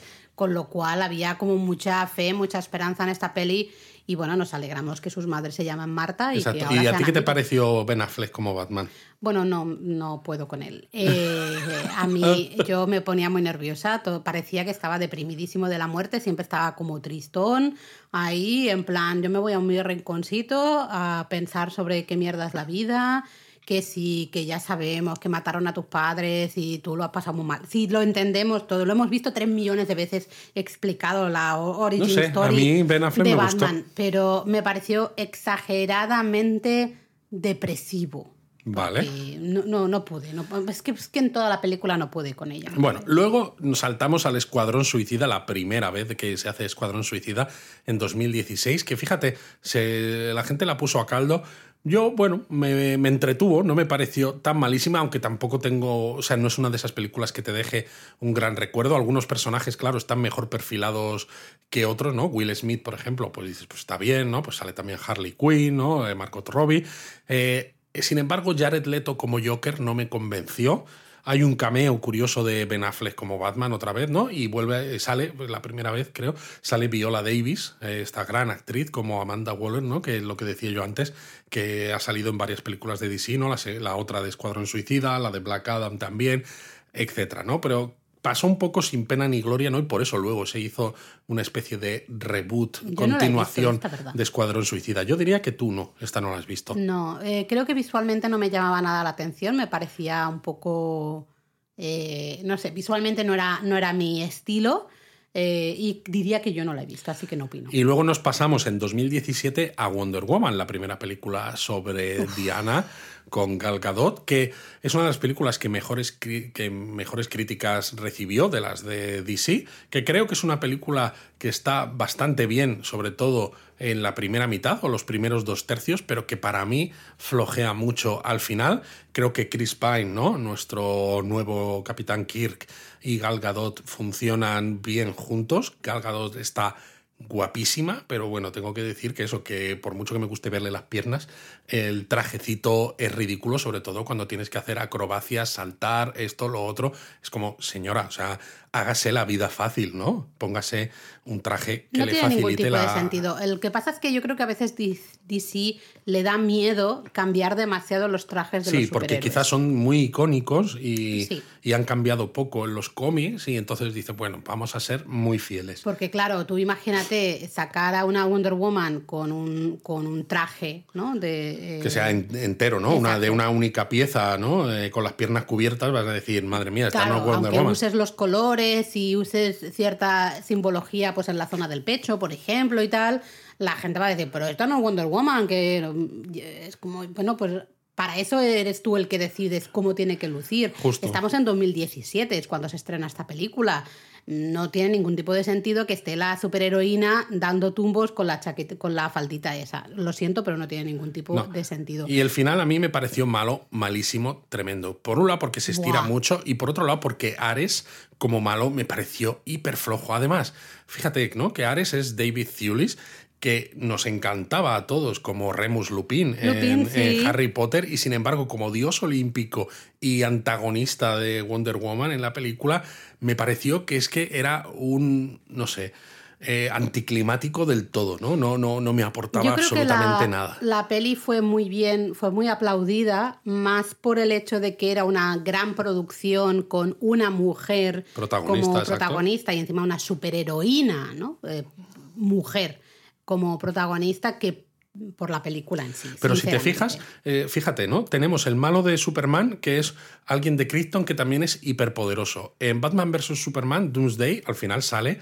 del cadáver de ese malo, también superpoderoso. Aquí el malo es un dios olímpico también. Es como, pero señores, podemos tener malos normales que bajen simplemente un poco a la tierra, ¿no? Exacto, bajen un poco a la tierra, ¿no? Es, es- es que no, no, no sé, no tiene mucho, mucho sentido. Y claro, después de Wonder Woman nos llega también en ese mismo año, después, la Liga de la Justicia, con todos los líos que hubo con eh, Zack Snyder y Joss Whedon, porque claro, creo que la hija de Zack Snyder murió, entonces no pudo completar la película. Parece ser que a los jefazos de de DC tampoco les gustaba mucho, de Warner en este caso, el corte que había propuesto eh, Zack Snyder, que no estaba del todo completado. Y claro, eh, Joss Whedon venía de un gran éxito con Vengadores, le contrataron, tuvo que hacer eh, reescribir partes del guion para meterle un poquito más de humor estilo Marvel, eh, hizo muchos reshoots, ¿no? Aquí es la infame escena con la que empieza encima la Liga de la Justicia con ese Superman con el bigote borrado digitalmente, porque él ya estaba rodando Misión Imposible, que salía con bigote y no se lo podía quitar, ¿no? Por exigencias, evidentemente, de, de ese rodaje. Es terrible, terrible, terrible. Esta sé que la he visto, estoy convencida de que la he visto y recuerdo cero. Lo siento, Luis, no puedo aportar mucho porque no me acuerdo de casi nada. O sea, entiendo que tienen que revivir a Superman porque hemos Sí. acabado con Superman eh, muerto, ¿no? Se acabó justamente en la película de las madres Marta, pues ahí eh, diría que Superman muere. Pero ves, es un poco otra vez la crítica. Te viene un malo y resulta que la única manera, a pesar de que tienes un supergrupo, ¿no? Con Diana, que es, joder, ese es casi semidiosa, ¿no? Eh, tienes a Batman, que toda esa tecnología, tienes a Flash, tienes a Cyborg y demás, y si no revives a Superman, no puedes luchar contra el malo, ¿no? Es otra vez lo mismo de siempre. Claro, es como, ¿y, y el resto, pobrecitos, que Claro. pintan? ¿No pintan nada? Solo que sí, que pintan algo, ¿no? Pero dices, es que joder, es que, que todo a depende. cada uno tienes que darles un poco también de espacio para que también puedan ganar a villanos, ¿no? Si no, si solo es Superman, es un poco aburrido. Sí, entonces la peli yo creo que también se quedó corta de todas las expectativas que, que había, ¿no? Además, justo que cuando reviven a Superman, al final este revive súper cabreado, ¿no? Que también es eso, es como, no es el Superman que queremos ver, ¿no? Eh, no, es que no, no me gustó. Bueno, la siguiente película yo me negué a verla, es Aquaman, Aquaman en 2018 2018. la vimos Eric y yo.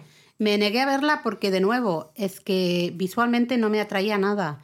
Eh, yo a veces, es que me repito, creo que DC se pasa a la hora de querer hacer las cosas exactamente igual. Mira que Namor en, en Wakanda Forever, yo sigo enamorada de Namor, han pasado semanas y yo tengo una fotito guardada ahí en mi móvil y algún día me la voy a poner de fondo de pantalla, todavía no lo he hecho, pero lo voy a hacer. Eh, Está a punto. Y mira que es la cosa más campi también del mundo, Mo- ¿no? Más así como un poquito, sí, horterilla y tal. Claro, pero es que a ti no te gustan los hombres con tatuajes, como el Arthur Curry de Me Jason dan Momoa. igual. Eh, es, no sé cómo está hecho y también cómo es, no sé, eh, visualmente Aquaman no me llamaba la- nada la atención con esa cara que ponía de como medio chulesco, medio yo soy mega guay de la muerte. Bueno, hubo críticas ahí también, ¿no? Porque, claro, el Aquaman de los cómics es un blanquito, muy diferente, ¿no? De pelo rubio y demás. Y ahí, claro, aquí tienes el Jason Momoa que le da como un toque más casi polinesio y esto, pero de, de nuevo, Sí. a mí no me importa que haya ciertos cambios No, para para adaptar al nada. personaje. Lo que pasa que, por ejemplo, la historia de amor al final entre Aquaman y Mera, ¿no? que es el personaje de Amber Heard, eh, me parece que funciona cero, porque tienen cero química. Más o menos lo que pasa entre Cersei y, e Icaris en Eternals, pues algo así, ¿no? Ese, ese cringe. da- exacto. No me lo recuerdes, que me, mira, se me pone la piel de gallina. Exacto. Y sin embargo, o sea, Arthur Curry, ¿no? Jason Momoa como Arthur Curry no me desagradó. Me gustó ver a, a Willem Dafoe, me gustó ver a Temuera Morrison, ¿no? El Boba Fett actual. Me gustó ver a, a Nicole Kidman también, como madre de, de Arthur Curry. Pero luego los personajes de Atlantis me parecieron muy planos, ¿no? Su hermanastro, ¿no? Los malos y los, especios, los efectos especiales submarinos me parecieron muy reguleros, muy cantosos, ¿no? Entonces no nos desagradó del todo, pero bueno, fue una gran producción y ganó un montón de pasta, ¿eh? Funcionó muy, muy bien. Pero de nuevo a mí se me quedó un poco corta. Yo no puedo opinar. La siguiente sería Shazam, que fue en 2019. Esta sí me obligasteis a verla. Yo me quería escaquear, pero no había manera. Aquaman me puede escaquear. Me fui a comer con una amiga. Shazam ya era un viernes, ¿no? Creo por la noche, porque sí que la vimos en casa. Y ahí no podía escaquearme, así que tuve que verla. Eh, confieso que mm, también me quedé dormida en bastantes partes. Me iba despertando, iba mirando, veía que más o menos todo seguía igual, cerraba los ojos y ya está. Pues sí, a ver, Shazam es un divertimento sin más, ¿no? Eh, está claro que aquí DC quería hacer algo distinto, algo más ligero. Más ligero, eh, menos oscuro. Menos oscuro, creo que en parte lo consigue, pero por ejemplo el Doctor Sivana, que es el malo, ¿no? Que sale, claro, los cómics y demás, me pareció bastante pobre porque de nuevo, ¿no? Es como, como pasa en Black Adam, ¿no? Se acaba convirtiendo en un monstruo también, ¿no? Y demás, que casi es estilo gárgola, esto, que dices, es que a mí esto no me, no me llama. Pero bueno, la parte de comedia, aunque es un poco quizás esperable, ¿no? Las cosas que pasan, ¿no? cuando él se ve. humor muy fácil. Es un humor muy fácil, pero bueno, pero está bien, ¿no? Como cuando él se ve de mayor, ¿no? Y compra cerveza, pero claro, tiene la mente de un niño. Y bueno, pues, ¿qué quieres que te diga? Hay, hay, ciertos momentos que son hasta bonitos. Lo que pasa que me dio mucha grima al final que en esa escena extra sale un Superman sí, que, se le ve sin cabeza, ¿no? Que no, no se muestra ni siquiera quién es el, quién es el actor, que dices, joder, qué triste, ¿no? Que aquí ya... Cabil no estaba disponible para grabarlo. Bueno, que en estos momentos ya se empezó a hablar, ¿no? De que, vale, quieres meter a Shazam dentro del universo que has creado de películas, pero, joder, ¿por qué no sacas a Henry Cavill entonces si estás sacando a Superman? ¿O es que quieres dejarte la puerta abierta por si acaso Le recasteas, recasteas, ¿no? Porque, claro, también se suponía que Ben Affleck iba a ser Batman en una película en solitario de Batman que iba a dirigir él mismo. O sea, es que venía todo de eso, pero luego esos planes se fueron a la, a la mierda, luego la película pasó a ser dirigida por Matt Reeves y pasó a ser protagonizada por Robin Pattinson y no encajaba ya con, en nada con este, con este universo, ¿no? Que ahora hablaremos de, de ella un poquito. Entonces, claro, yo creo que aquí no le pusieron cara a este Superman, pues por si acaso. Claro, pero eso para mí es un problemón. Porque es, o, lo metes y tienes una estructura clara y tienes un camino claro hacia dónde quieres ir, cómo quieres eh, construir ese universo, qué quieres alcanzar, etcétera, etcétera, o esto es, bueno, mira, voy haciendo pelis, vale, que me parecería igual de bien. No todo el mundo tiene que hacer universos extendidos y tal. No, claro, pero es que DC sí que quiere. Vale, pero entonces pues hazlo bien, te sientas y haces una buena estructura y un buen, venga, pues aquí en la eh, en una de las imágenes, ¿no? De, del final, pues que salga no sé quién y así nos enlazamos con tal o que se haga referencia a tal película pero es que realmente parece que cada película es de su padre y de su madre y luego, pues bueno, ponemos ahí un super mal de espaldas o que no se le vea la cara porque ya veremos, ¿no? Si nos interesa o no. Luego hay que hablar, ¿no? En 2019 también de una película que en realidad no es parte del DCEU, del universo extendido, pero claro, es la película de Joker. Joker es el malo de Batman, ¿no? Entonces dices, jo, pero claro, grandes críticas, un papelón de Joaquín Phoenix, ¿no? Oscars incluso, pero a mí me aburrió, sinceramente. y mira que tenía ganas de esta película, no, no lo entendí. No entendí el éxito de esta película, lo siento, a mí me aburrió. Mira que va a haber segunda parte. Pues yo no la voy a ver, ya te aviso. Me aburrió muchísimo. Eh, todo el mundo hablaba tan bien de ella que fue como, eh, bueno, pues venga, vamos a, vamos a verla, ¿no? Mm, en fin, no sé. Mm, siguiente. Sí, luego saltamos a Aves de Presa en 2020, ¿no? A mayor gloria de Harley Quinn, ¿no? Margot Robbie como Harley Quinn, que vuelve a repetir, pero esta ni siquiera la hemos llegado a ver. No, yo no la he visto, porque, bueno, luego vino Wonder Woman 84, ¿no? En 2020, 2020 que, a ver, a ver cómo explico yo esto. Vamos a ver. Pedro Pascal es el hombre más sexy del mundo mundial, aquí queda dicho. Eh, y yo pensaba que, tú pensabas eso de mí. Tú, eres aparte, tú no formas parte del resto de la humanidad, tú eres Luisete. Em, vamos a ver. sale muy feo en esta peli, dices. Pues muy feo. Pero a mí me da igual. Yo sé que sale Pedro Pascal y ya voy con ganitas de que me va a gustar la película, ¿no?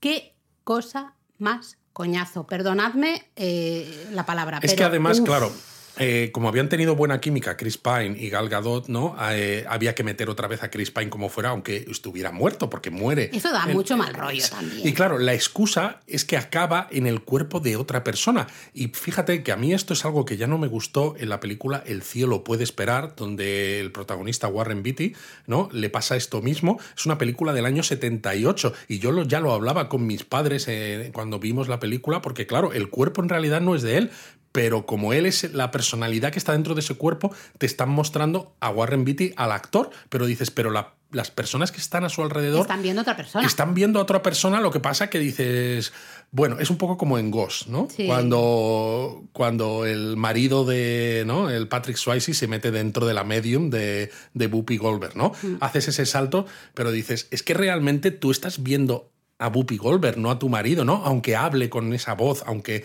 tenga esos gestos. Pero claro, te pasas toda la película viendo solamente a Chris Pine, pero es que no está ahí Chris Pine, ¿no? Es como si Me no lo querías matar, pues no lo. O, no sé, o búscate otra manera de recuperar, Sí. yo qué sé. Eh, a mí no me funcionó nada esa película. Nada. Me aburrió una cosa.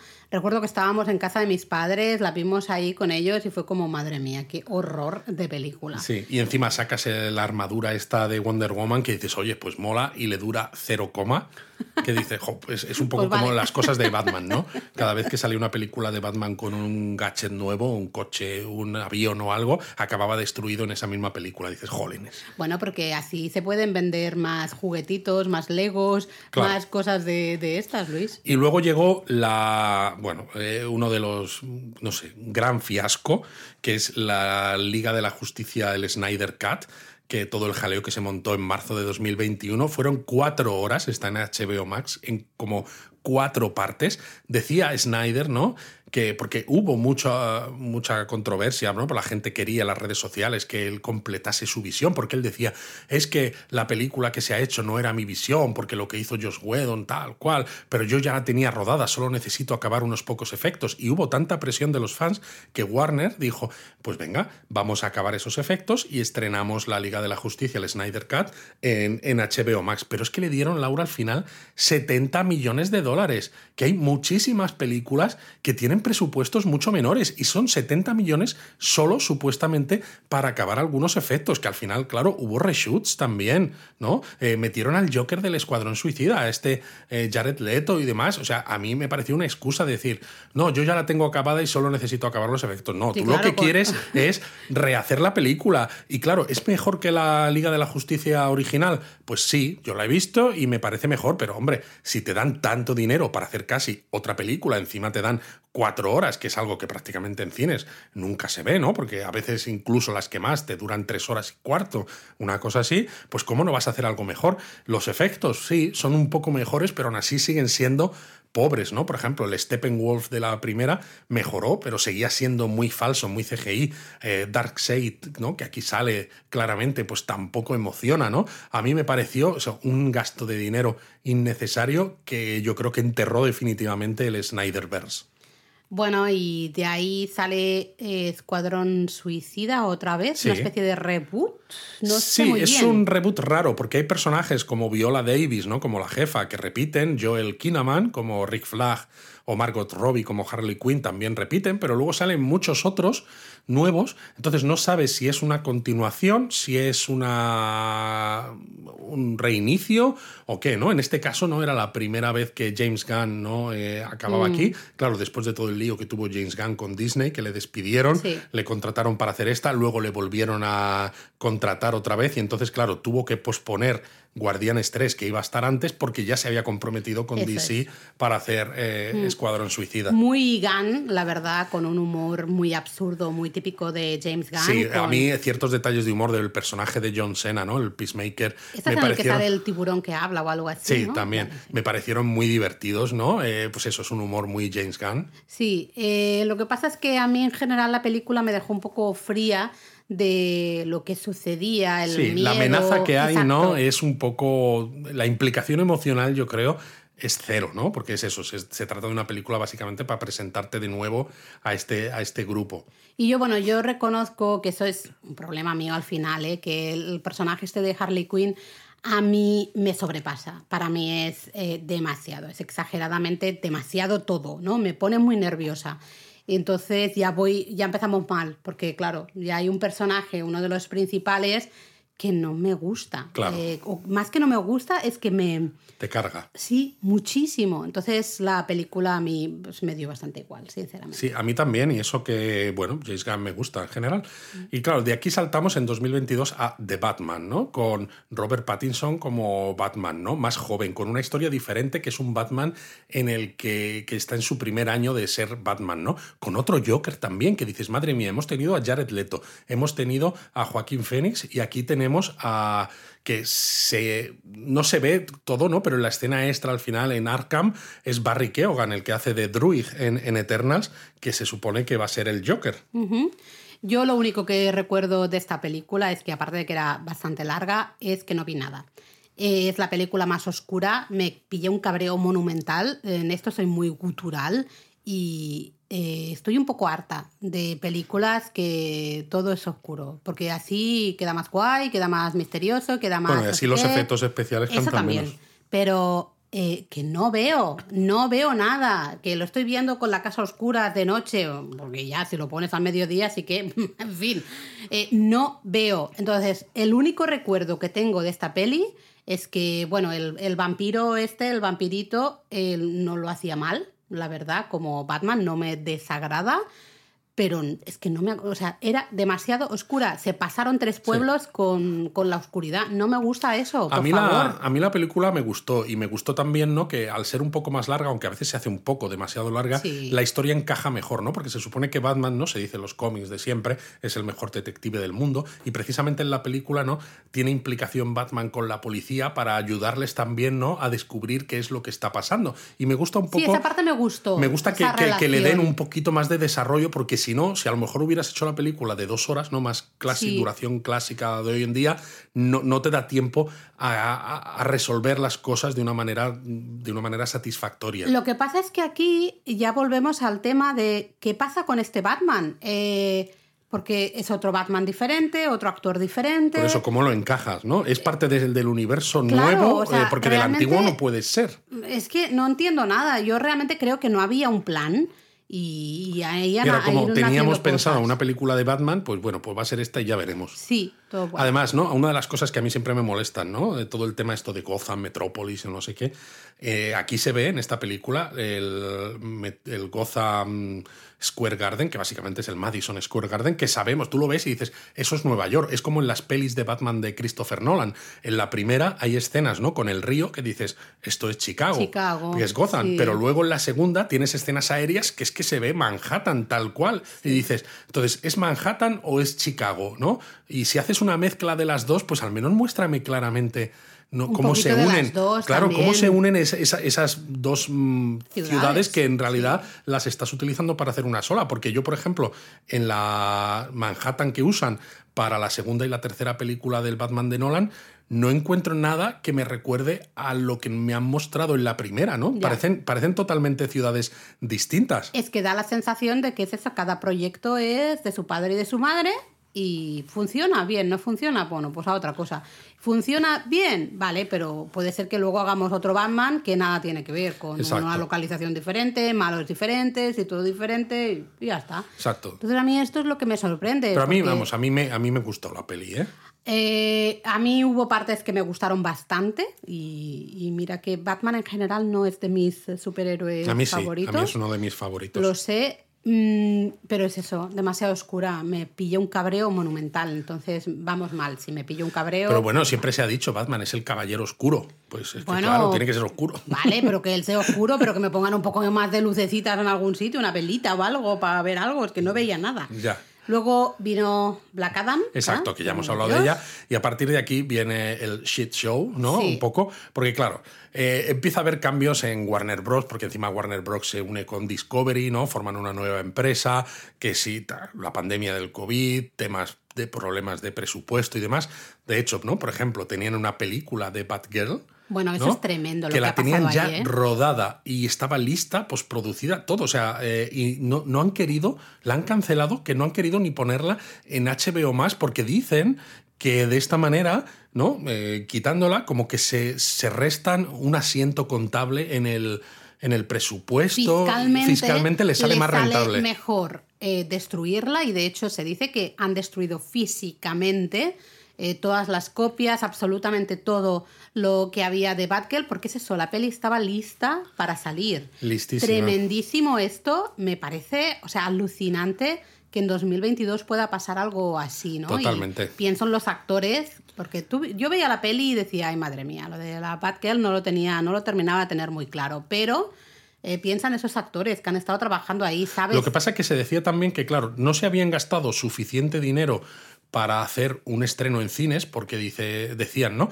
Que quizás la parte de efectos especiales o de epicidad de la película no encajaba tanto con cines, pero había sido demasiado cara para solamente un estreno en televisión. Entonces dicen, es que se me queda en tierra de nadie. No sé, a mí me parece tremendísimo, mm, sobre todo cuando ya está acabado el producto. Está acabadísimo, exacto. Eh, luego tenemos la película de Flash con Ezra Miller, ¿no? que inicialmente se iba a haber estrenado en 2018 y ahora en teoría viene para junio de 2023. Ha habido cinco años. Ha habido cambios de director, problemas de postproducción, todos los jaleos con la justicia que ha tenido el propio Ezra Miller, ¿no? Se, dicho, se anunció incluso que iba a salir Michael Keaton como, como Batman, ¿no? O sea, flipante y tal. Y se supone que va a adaptar de forma un poco liberal partes de Flashpoint, ¿no? Que es una de las historias de Flash en los cómics que derivaron en un, bueno, un reinicio del universo de los cómics de DC, ¿no? El, los nuevos 52, y por eso salía otro Batman diferente, ¿no? Porque hay varios universos y tal. Pero claro, dices, si vamos a hacer un reboot, ¿no? Que ahora hablamos un poquito del todo del universo DC, ¿no? Que ahora con los nuevos jefes, ¿tiene sentido eh, hacer poner esta película? Supongo que, sí. ¿Se va a estrenar? ¿Tú crees que se va a estrenar? A ver, eh, aunque, nos ¿eh? aunque nos adelantemos un poco, por mucho que estén trabajando muy duramente, ¿no? Los dos nuevos jefes, Peter Safran y James Gunn, ¿no? En DC Studios, evidentemente van a tardar en tener guion listo, en tener la, tienen que hacer la preproducción, luego rodar, hacer la postproducción y todo eso. Entonces es una manera a lo mejor de que la gente siga yendo al cine y siga conectando con los héroes de DC, aunque sepas que van a ser cosas que no van a tener continuidad. El tema es que hay muchas preguntas aquí en el aire, ¿no? Porque también teníamos en marzo de 2023, se suponía la segunda parte de Shazam. Bueno, y flipas con ah, esto. Ah, perdón. Sí, no, no, que digo que flipa. Se iba a estrenar la segunda parte de Shazam en abril de 2022. La pasaron a noviembre del de 2022, luego al 2 de junio de 2023. Luego entonces dijeron, no, mira, mejor la adelantamos al 16 de diciembre de 2022, pero la vamos a luego a retrasar al 21 de diciembre de 2022 y luego se movió al marzo de 2023. O sea, ha pegado una serie de cambios. Que no saben cuándo ponerla. Que, flipa, sí, porque Warner Bros. Discovery lo que está intentando hacer es repartir un poco los costes de marketing y producción separando. Pero le están dando unos movimientos y claro, luego llega la segunda parte de Aquaman, ¿no? Que mm. el Aquaman y el Reino Perdido, que inicialmente se iba a estrenar el 16 de diciembre de 2022, se cambió a marzo de 2023 y finalmente se ha puesto para el día de Navidad de 2023. Madre mía. Y encima hubo jaleo con Amber Heard, la protagonista femenina, por todo su juicio con Johnny Depp, ¿no? Que encima, fíjate, Warner quitó a Johnny Depp de la tercera parte de Animales Fantásticos por mm. esto, pero sin embargo a ella la mantienen, ¿no? Se recibieron creo que millón y medio de firmas. porque también hay, hay un montón de Uf, ah, es que yo empiezo a ver aquí que es que encima es cuando, cuando las cosas van mal, te van mal por todas partes. A ver, los Porque vas, mal tú de que no tienes quizá un camino clarísimo hacia dónde quieres ir y encima te, te, salen problemas que no tienen que ver directamente contigo, ¿no? Con actores y actrices que te van te, están generando una polémica que, que tú Desde no Warner tener. dijeron que no iba a ser tan protagonista ella, no porque quisieran quitarla y que no la quieren quitar, pero porque estaban preocupados por la química con Jason Momoa, que es lo que yo decía que no la tenía. Pero también yo creo que van a hacer los suficientes reshoots para que el peso del papel de ella en la película sea prácticamente nulo. casi, sin tener que quitarla del todo de la Veremos película. qué pasa, va a ser, va a ser interesante. ¿Hay algunos proyectos más pendientes? Luego teníamos Blue Beetle, ¿no? que iba a estar Sholo Maridueña de protagonista, el Miguel de Cobra Kai, que viene para el 18 de agosto de 2023 para ser estrenada directamente en HBO Max. ¿no? Yo había leído que igual se la cargaban, pero parece de momento que sigue en pie, pero Veremos qué pasa. Se supone que iba a haber tercera parte de Wonder Woman con Patty Jenkins otra vez de directora, pero recientemente, hace muy pocos días, Se ha dicho que ya no iba a ser de directora. Exacto, porque ella propuso una historia, a Warner no le gustó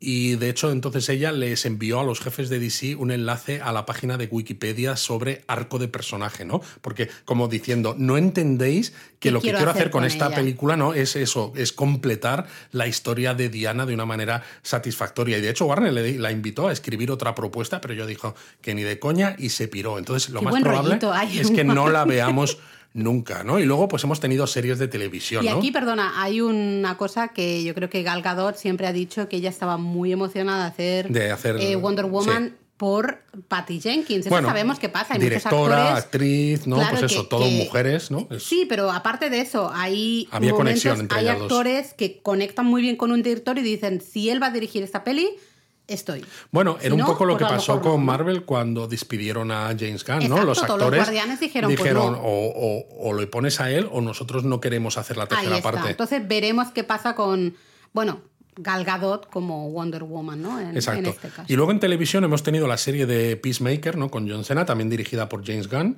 eh, que ha tenido bastante éxito y va a haber segunda parte. Y luego ha sido curiosa porque en el canal de CW, ¿no? De CW, ha existido el llamado Arrowverso, que han sido varias series que una vez al año han hecho eventos en los que se han cruzado. Y uno de ellos ha sido el Crisis en Tierras Infinitas, ¿no? Creo que han sido, no sé si cinco episodios o, algo así, pero que Crisis en Tierras Infinitas es uno de los grandes eventos de los cómics, ¿no? Eh, casi, no, no ya de DC, sino en general, ¿no? De la historia de los cómics precisamente para hacer un poco tener sentido de, vale, tenemos un montón de universos, un montón de personajes, incluso personajes con el mismo, eh, con el mismo nombre de personaje, pero que son personas distintas. Y entonces tenías Arrow, The Flash, Supergirl, Legends of Tomorrow, Black Lightning, Batwoman, Superman y Lois, ¿no? Y se supone, pues eso, que era su propio universo, pero como separado del universo de las películas. El tema es que tenemos que hablar sí o sí de, los últimos movimientos, ¿no? Ha habido, yo, tú ya lo has comentado, esa fusión compra lo que sea entre Warner y Discovery, entrada de nuevos jefes, con lo cual nuevas ideas. Sobre eh, todo recortes. Recortes. Claro, a ver, tú estás viendo que esto no te está dando dinero. De buenas a primeras, no te está dando tanto dinero como estás gastando. Con lo cual dices, bueno, primero tenemos que ir recortando, vamos a centrarnos, vamos a ver si conseguimos una línea clara, vemos resultados, ganamos dinero y podemos ir subiendo a partir de ahí. Una de las cosas que anunciaron no importantes para el tema de superhéroes es la creación de DC Studios, ¿no? Un poco mm. parecido a Marvel Studios, porque a Marvel también le pasó al principio eh, Kevin Feige, ¿no? Que ahora es un super jefazo que depende directamente, pues ahora ya de Bob Iger, ¿no? antes de Bob eh, Kevin Feige todos le conocemos que es un robot, al final. Es un robot. Lo hemos visto en, la serie Pero muy al principio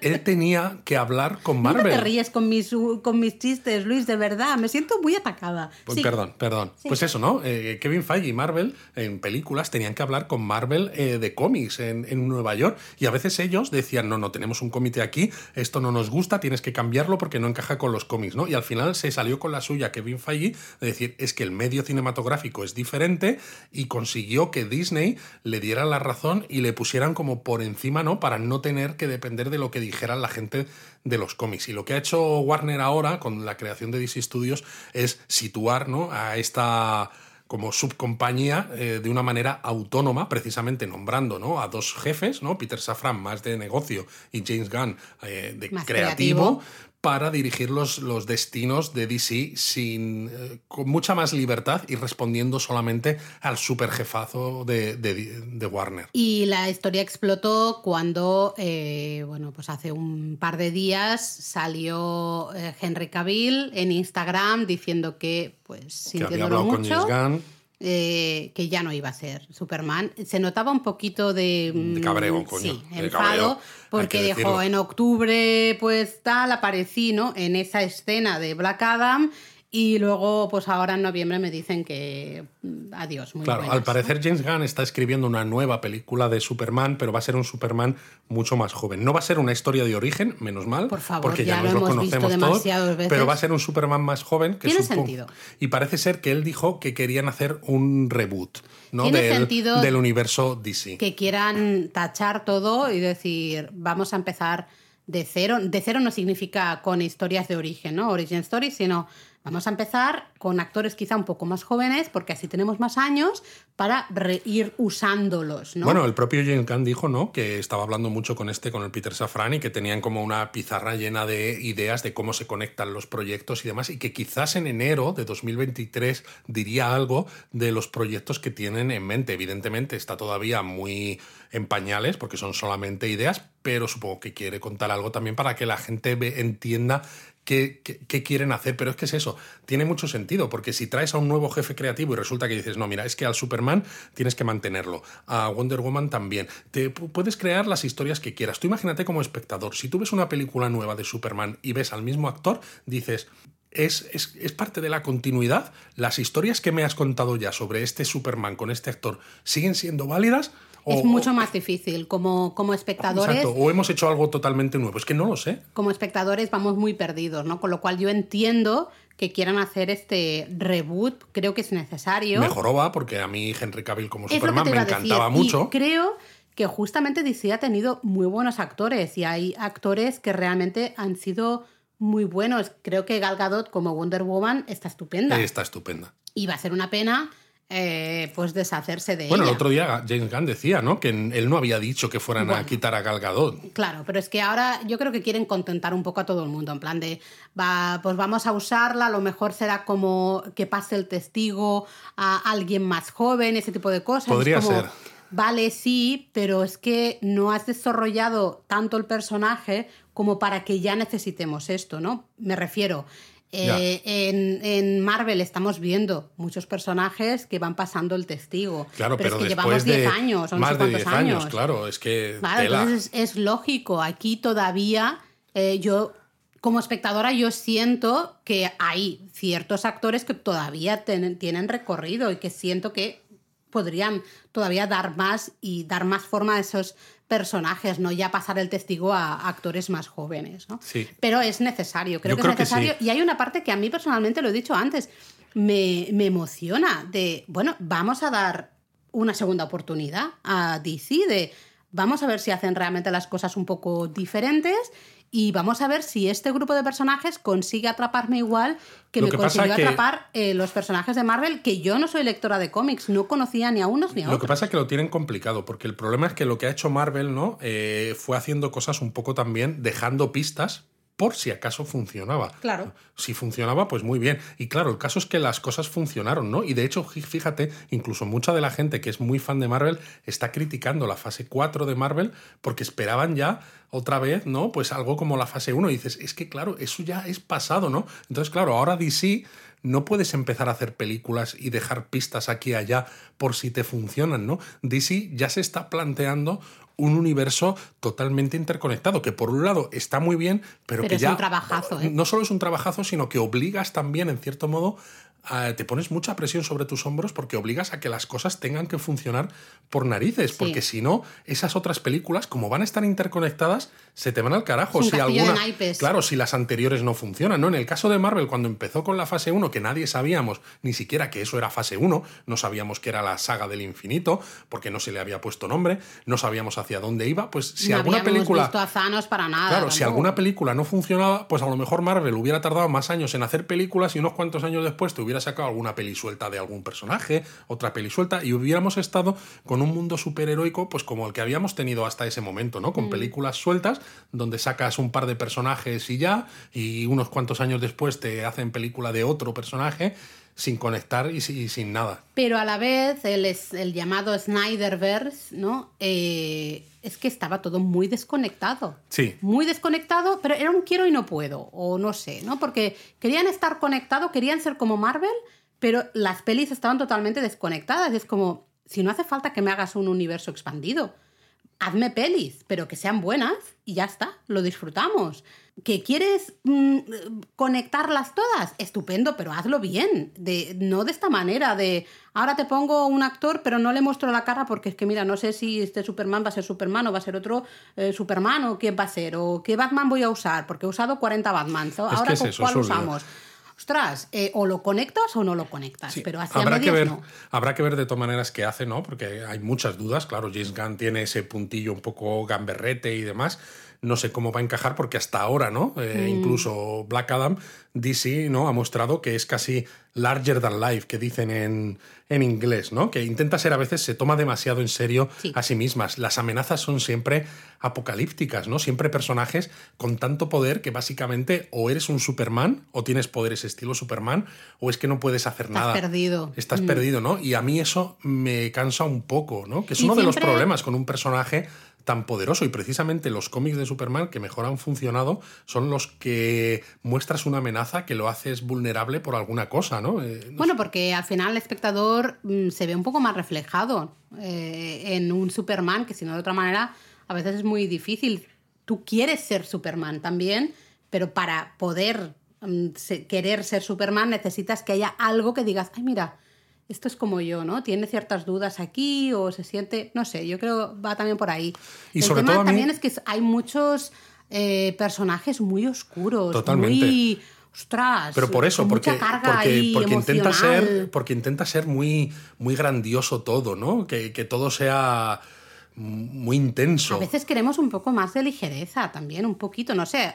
Esto es opinión personal, evidentemente podéis no estar de acuerdo, por supuestísimo, pero no todo tiene que ser ahí deprimente y el Batman este de Ben Affleck, ¿no? Arrastrando la capa por, por los suelos y tal.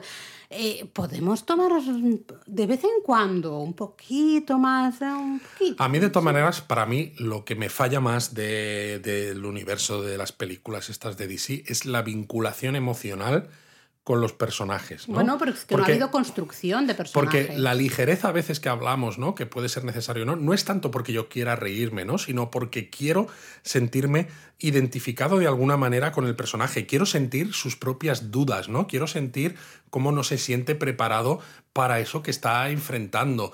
Eh, no lo sé. O sea, un- es eso, una vinculación emocional que haga que, que le anime, ¿no? Y que quiera que, que resuelva sus problemas, que gane al villano y esto, ¿no? En, en estas pelis, la propia de Black Adam, ¿no? Ni si, a pesar de que no me desagradó del todo, pero es que es prácticamente imposible sentir vinculación emocional con el personaje de Dwayne Johnson. Ninguna. Es imposible. Absolutamente ninguna. Es un ser, eh, bueno, totalmente aparte. No tiene nada que ver con nada que tú puedas sentir en ningún momento. No hay nada ahí. Y, y yo lo que quiero decir es, al final, a lo que me refería antes, es justamente esto, ¿no? De la manera... Tú conectas con ciertos personajes porque hay algo, por pequeño que sea, que te recuerda a ti, que te recuerda a, a cosas que a ti te han pasado o que te pueden pasar, ¿no?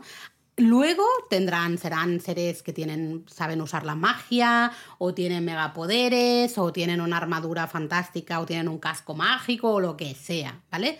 Y evidentemente esto yo no lo tengo. No, no, no me refiero a que tienen que ser igual que yo, pero tiene que haber un algo que les haga, entre comillas, humanos, que Sí. les haga que yo como espectadora eh, pueda empatizar de alguna manera con ese momento concreto. Y luego entonces ya compro el resto. Me lo compro todo. Y en cambio aquí, es verdad, Black Adam no hay ningún momento en que digas, ay pobre, ¿no? Hasta cuando te cuentan la historia real del Sí. hijo y todo el rollo, se queda hiperplano, no, no hay... No, no, no sientes, no, no sientes esas, esas punzadas en el corazón. no te tocan, ¿no? Eh, y eso hace que al final tú, como espectador, no termines de conectar con ese personaje de, bueno, de una manera un poco más emocional, que es lo que, lo que esperamos todos, porque la única manera de que tú quieras ver una película dos, tres, cuatro veces o que digas vayas conociendo a personajes y quieras que vayan saliendo en otra- en otras pelis es justamente cuando conectas de manera emocional con ellos. ¿no? Totalmente. Así que bueno, creo que tienen mucho trabajo los de DC, pero bueno, al menos creo que están sentando unas bases que les va a poder, le va a permitir hacer este tipo de cosas que se quiere hacer, ¿no? A pesar de la tristeza. Da pena ver, de- decir adiós a ciertos actores que, que además creo que eran muy buenos, Sí. para, encajaban muy bien en sus papeles. Eh, Henry Cavill, la verdad es que encaja muy bien Buah, como perfecto, Superman Superman visualmente. maravilloso. Eh, Gal Gadot, ya lo hemos visto. Batman es que ya no sé con cuál nos quedaríamos, así que... mm. Aquaman a mí pues no me desagradaba. Vale, eh, bueno, claro, vamos a ver qué pasa con Shazam, vamos a ver qué pasa con Black Adam, vamos a ver qué pasa con... Es que yo entiendo que Es la que- manera, para, que esto funcione, tienes que realmente decir, bueno, hasta 2022 eh, terminamos, o bueno, o lo que esté grabado y 2023 quieras que se sacar, exactamente, eh, y ya está. Y a partir de aquí... A mí, claro, a mí me, me genera ciertas dudas porque si empiezas el nuevo universo con una película de un Superman más joven, todo el resto de Todos personajes tienen que ser más jóvenes. tienen que ser más jóvenes Nos tenemos que situar en la misma, en el mismo, por mismo narices, punto ¿no? temporal. Porque hay que decir, lo que hizo Marvel, ¿no? Sacando una película del Capitán América de la Segunda Guerra Mundial tan al principio que dices, hostia, va- vaya, vaya huevazos más, más gordos. Bueno, ¿no? pero porque era el, el- el origin story, ¿no? La historia Claro, claro. de origen de pero, Capitán pero es América, complicado. tiene Tú sentido. imagínate, si empiezas con Superman, que es el personaje estrella de DC, y lo haces más joven, ¿cómo vas a contar luego historias de otros personajes que sean más adultos, no? Es que va a ser, no, va a ser que complicado. ser todos más o menos igual de jóvenes, con lo cual Sí. es eso, es empezar desde y cero. van a ser esos actores nuevos, todos tienen que serlo. Tienen que serlo. Da pena lo que decíamos, pero tienen que serlo. Yo me da pena por algunos actores, pero lo que he dicho al principio, a mí sí me hace un poco ilusión. Al menos ver que se intenta, ¿no? Que se han dado cuenta de que esto no está funcionando de la manera que se está haciendo, que no, no se está consiguiendo Y que conectar también que ha habido todo mucho llegar a la fandom tóxico con todo el Twitter y demás. Bueno, El- eso, esto va, es el pan nuestro de cada día. Eh, yo ya me alejo de, de esto totalmente, pero me hace ilu- ilusión, ¿no? O estoy como con ganas de empezar a ver, pues, no sé, las primeras pelis que saque DC de, de, este, de esta, esta nueva, nueva etapa, aventura. Eh, tengo ganas, tengo ganas de verlas porque, bueno, quién sabe si se Y además hace bien eso, si funciona bien, se van a hacer más grandes, ¿no? Claro. Porque es como, jolines, esto, que bien ha funcionado. Pues venga, tenemos que darnos el do de pecho para hacer algo todavía mejor y así, así constantemente. Entonces lo que quiero decir es que yo he sido muy crítica con este Snyderverse, o llámale como, no sé cómo se llama, ¿no? Estos eh, últimos años de películas de DC, ninguna a mí me ha atrapado. De hecho, hay algunas que me he dormido Te clarísimamente. han y otros- atrapado, pero en los brazos de Morfeo. sí, eh, no me han gustado, pero mm, yo no niego DC. No voy, a, no voy a hacer, uy, estrena no sé qué, no voy a ir a verla. No, al contrario, tengo ganas de ver qué van a hacer y, y, bueno, ver si nos emociona y si funciona. Ojalá que sí. Pues ya veremos si James Gunn finalmente en enero de 2023 dice planes sobre qué cosas quiere hacer, pues a Ya lo mejor ya haremos algún donut. ya comentaremos. Os, Os queremos queremos 3000. 3000.